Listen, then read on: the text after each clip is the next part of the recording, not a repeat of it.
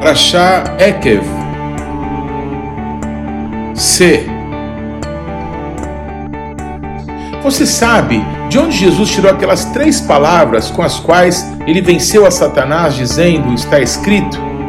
E você podia imaginar que o nosso Deus faria o seu povo passar fome e ser humilhado para mostrar com que amor ele realmente os ama? Você compreende esse tipo de amor? E você sabe o que é uma mezuzá? E o que tem dentro dela? Você sabia que trechos da Paraxá dessa semana estão guardados como um tesouro nessa caixinha? Vamos descobrir isso juntos? Shalom, pessoal. Eu sou Paulo de Tarso e esse é o programa A Minha Torá.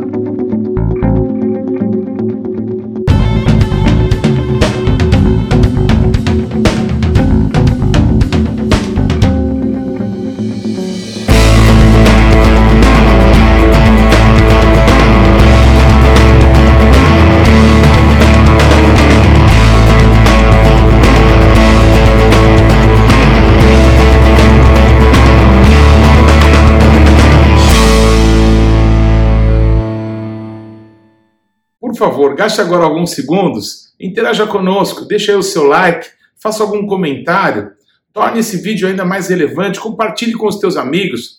E se você não se inscreveu ainda, não deixe de se inscrever nesse canal. Clique aí no sininho para que você receba as nossas notificações. E vamos juntos mergulhar no conhecimento da palavra de Deus. Que mitzion tesetorá, udvar Adonai, Yerushalayim. E de Sião virá a lei e a palavra de Deus de Jerusalém. Não se esqueça, o Shabat não pertence à semana que está terminando. O Shabat não pertence à semana que está começando. O Shabat pertence ao Eterno. Shabbat Shalom. Shalom, queridos. Essa é a Parashá Ekev. C. Nós estamos no último livro da Torá, Devarim, Deuteronômio. As últimas palavras de Moisés. Moisés já sabia que não ia atravessar para o outro lado do Jordão. É, Moisés já tinha é, assimilado essa direção de Deus, essa palavra de Deus, esse limite de Deus. E Moisés estava totalmente determinado em fazer com que aquela nova geração que nasceu no deserto, algumas crianças que saíram do Egito, é, que viram os seus pais e aquela geração de pessoas adultas e pessoas incrédulas pessoas que não conseguiram tirar a escravidão do seu coração, mesmo nosso Deus os tendo arrancado do Egito da casa da servidão. Aquela geração incrédula, perversa, tinha passado. E essa nova geração, com uma grande oportunidade, estava agora no limite, no limiar do deserto para entrar na terra prometida. Essas últimas palavras de Moisés, esse último livro escrito, as lembranças de tudo que nosso Deus tinha feito, de cada coisa que ele tinha falado, elas são é, é, grifadas, elas são colocadas em destaque por Moisés, e alguns dos pontos mais importantes de toda a palavra de Deus são ressaltados, a ponto de a paraxá dessa semana conter os trechos da Bíblia em que Jesus, quando foi lutar contra Satanás, lá no deserto, depois de estar na presença de Deus por 40 dias. Quando Satanás vem tentar Jesus, ele por três vezes declara: Satanás, está escrito. E o lugar onde está escrito é justamente na paraxá da última semana, é, Vait Hanan, e na paraxá dessa semana, Ekev. Esses textos, né, que é, de uma forma mais específica estão em Deuteronômio 6, versículo 4, até Deuteronômio 11, que começa com Shema Israel, Adonai Eloheinu, Adonai Echad. Ouvi, ó Israel, o Senhor nosso Deus é um. Adonai Elohecha, kol ve'kol ve'kol. E amarás o Senhor teu Deus de todo o teu coração, de toda a tua alma e com toda a tua força. E esses textos que se seguem são os três textos de onde Yeshua tirou, está escrito: não só de pão viverá o homem, mas de toda palavra que procede da boca de Deus.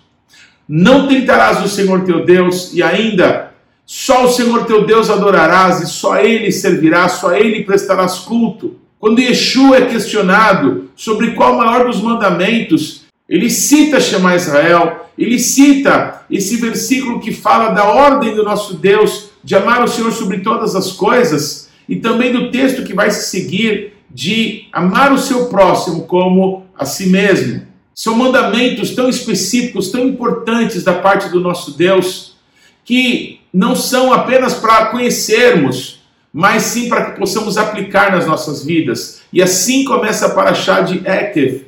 O nosso Deus diz que se nós ouvirmos os seus juízos, para guardar esses juízos e cumpri-los e praticá-los, então não adianta apenas conhecer os mandamentos de Deus, ser um doutor não é, é, dos versículos da Bíblia, conhecer tudo a respeito dos textos, mas o nosso Deus exige que nós guardemos isso. Nós guardamos para que possamos usar, nós guardamos para que possamos compartilhar com outros que virão depois de nós, mas principalmente para que possamos obedecer, para que possamos manifestar através das nossas atitudes aquilo que o nosso Deus falou para nós. E o nosso Deus garante que a aliança que ele tem com o povo, essa aliança os guardará. A misericórdia prometida aos antepassados, aos patriarcas, essa misericórdia alcançará o povo de Deus. E o nosso Deus nos amará, e o nosso Deus nos abençoará, e o nosso Deus nos fará multiplicar. Todas essas promessas maravilhosas estão condicionadas. A Parasha Ekev nos lembra que as bênçãos do Senhor são condicionadas à nossa obediência.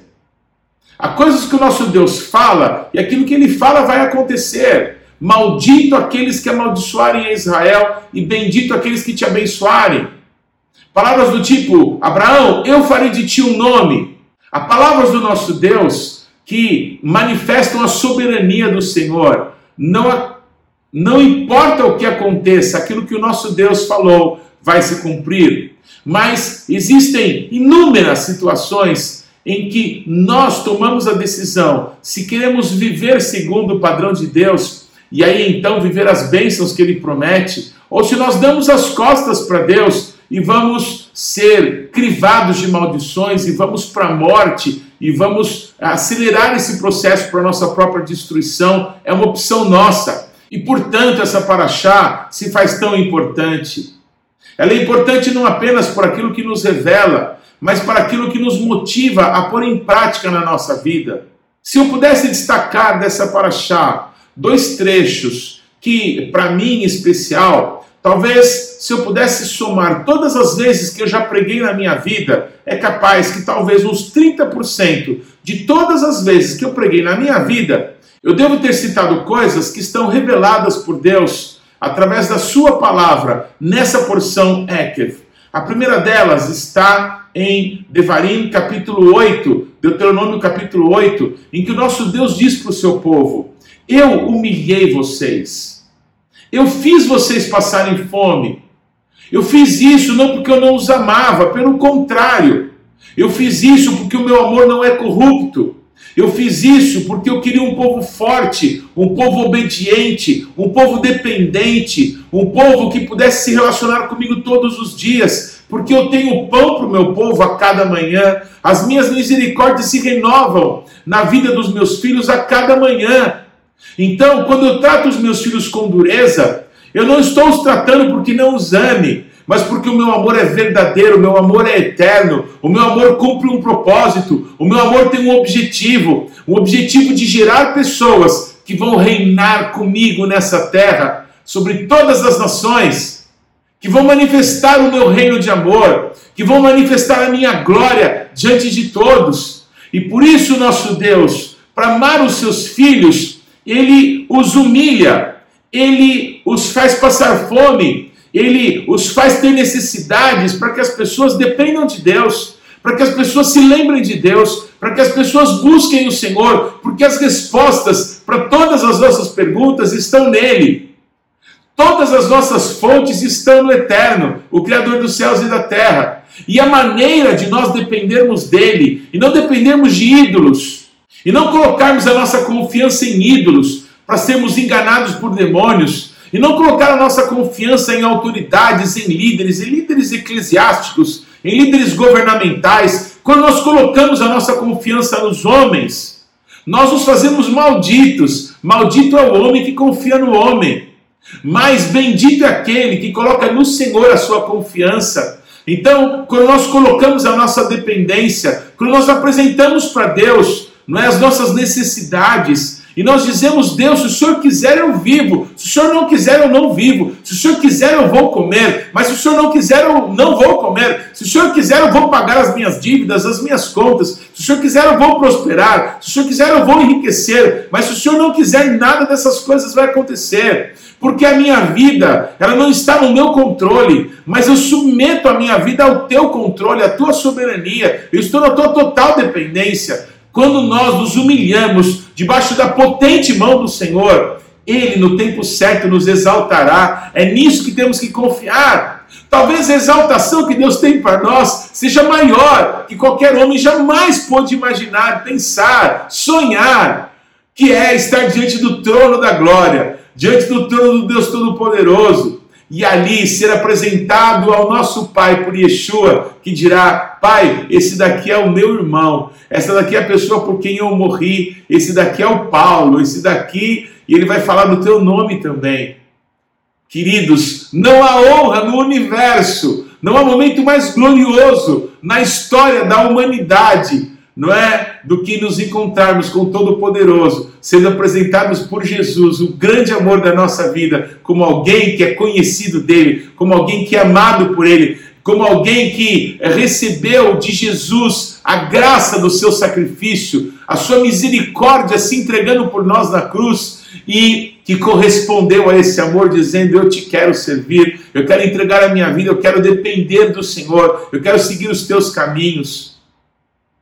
Yeshua, está escrito lá em Hebreus, o que eu vou citar, Hebreus capítulo 5, que Yeshua, tendo oferecido forte clamor com lágrimas, a quem podia ouvi-lo por causa da sua piedade, Yeshua aprendeu obediência pelas coisas que sofreu.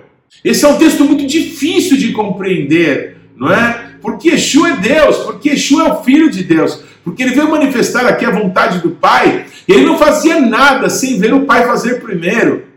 Yeshua, na noite em que ele foi traído, ele diz assim: Pai, se possível for, afasta de mim esse cálice, mas não seja feita a minha vontade, senão a tua. O Pai fez a vontade dele, o Pai não ouviu a vontade de Jesus.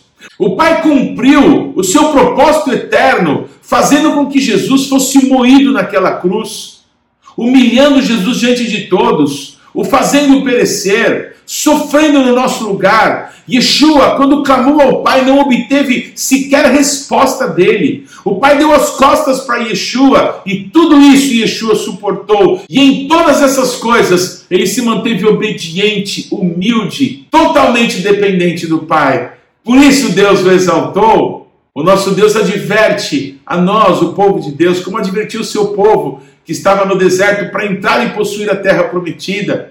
Quando vocês entrarem e morarem em casas maravilhosas que vocês não construíram, e beberem vinho de vinhas que vocês não plantaram, e vocês é, virem os seus gados e a prosperidade se multiplicar na vida de vocês, não se esqueçam de mim, não se esqueçam de quem fez tudo isso por vocês, não vão atrás de falsos deuses, não vão atrás de ídolos, que vão fazer com que vocês sejam destruídos, que vocês pereçam. O nosso Deus adverte o seu povo. Não é porque vocês são um povo maravilhoso que eu estou lançando aqueles povos que moraram na terra prometida, que eu prometi a Abraão, a Isaac e a Jacó, é, que vocês vão entrar para possuí-la. Não é porque vocês são maravilhosos, mas é porque aqueles povos que moravam aqui cometeram coisas tão abomináveis na minha presença que eu estou os retirando todos daqui. Isso quer dizer que se vocês não se mantiverem fiéis à minha palavra, aos mandamentos, aos estatutos, esses mandamentos e estatutos fazem com que as nações da terra possam dizer de vocês: que nação é essa que tem um Deus tão chegado a elas? Que nação é essa que tem leis tão justas que o Deus deles lhes confiou? Quando as pessoas dão as costas para Deus, cometendo os mesmos pecados que as pessoas comuns, que as pessoas sem Deus cometem. Essas pessoas estão, como o nosso Deus diz para o povo de Israel, estão para ser vomitadas, a terra as vomitará. Israel ficou 70 anos num cativeiro. E depois de quase dois mil anos que Israel ficou no exílio, ficou na diáspora, é importante que nós, cristãos, que nós que alcançamos a misericórdia de Deus através de Yeshua, que nós possamos ter temor de Deus, porque se o nosso Deus tratou os seus filhos com tanta dureza, nós que fomos enxertados na oliveira verdadeira, na videira verdadeira, nós temos que ter temor de Deus. O temor de Deus é o princípio da sabedoria. Então, quando o nosso Deus nos trata, nos humilhando e nos fazendo passar necessidades, para que possamos aprender a depender dele, isso importa para nós que no momento em que Deus nos der oportunidades, que Ele nos engrandecer, nós possamos dar a Ele toda a honra, toda a glória e todo o louvor. É importante dependermos de Deus e percebermos que existem sinais dele para nós de que as coisas não estão indo bem. E quando esses sinais estiverem diante dos nossos olhos, é tempo de nos arrependermos, de voltarmos para Ele, de mudarmos de atitude nas nossas vidas. Então quero citar aquilo que está escrito em Deuteronômio, em Devarim capítulo 11, essa terra prometida que é, nos foi dado acesso através da cruz do Calvário, através da obra de Jesus Cristo, de Yeshua HaMashiach, por amor de todos nós, essa terra prometida não é como o mundo de onde viemos, não é como a terra do Egito.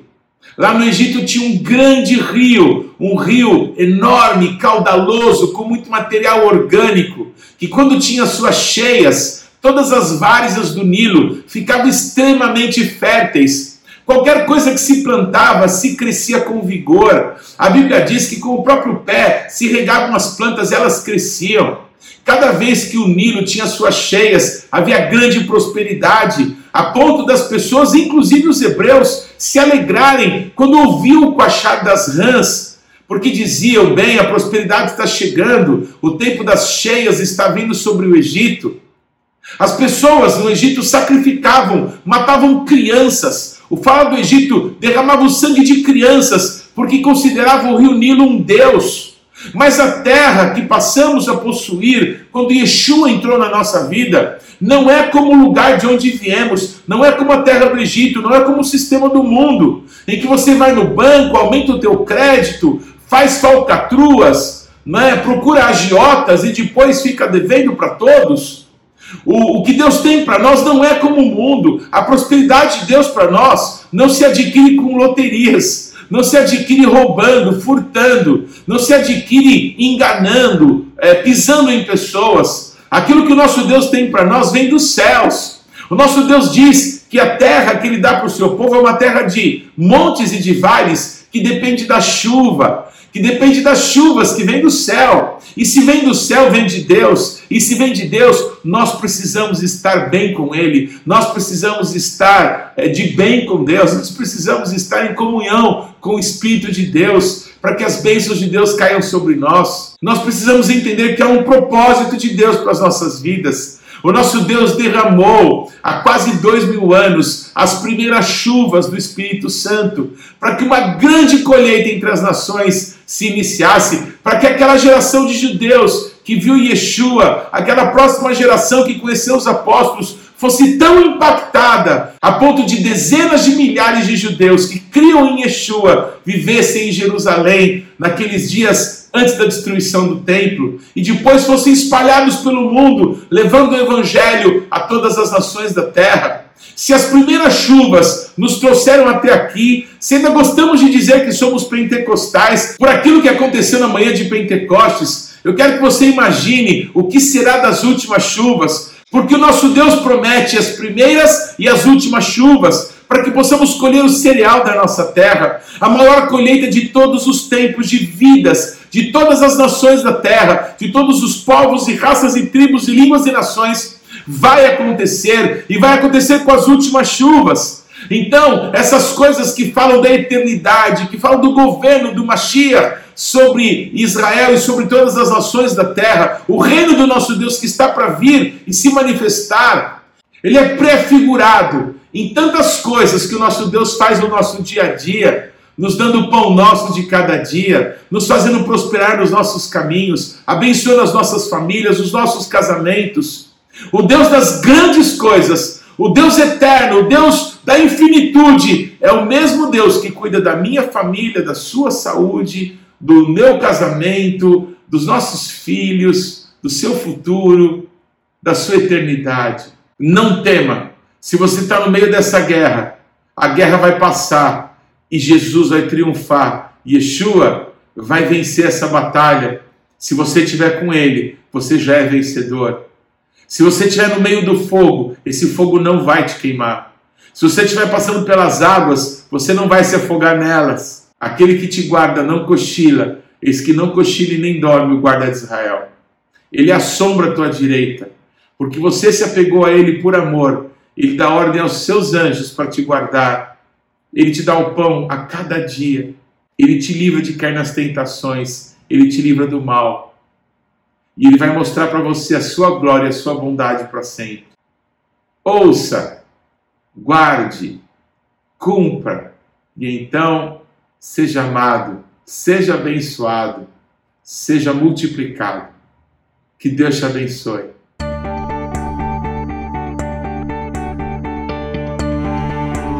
Não deixe de ler ou de ouvir os textos que foram citados na Paraxá dessa semana. Você pode acessá-los ou no nosso site ou nas principais plataformas de podcasts. O importante é que você, pessoalmente, mergulhe no conhecimento da palavra de Deus.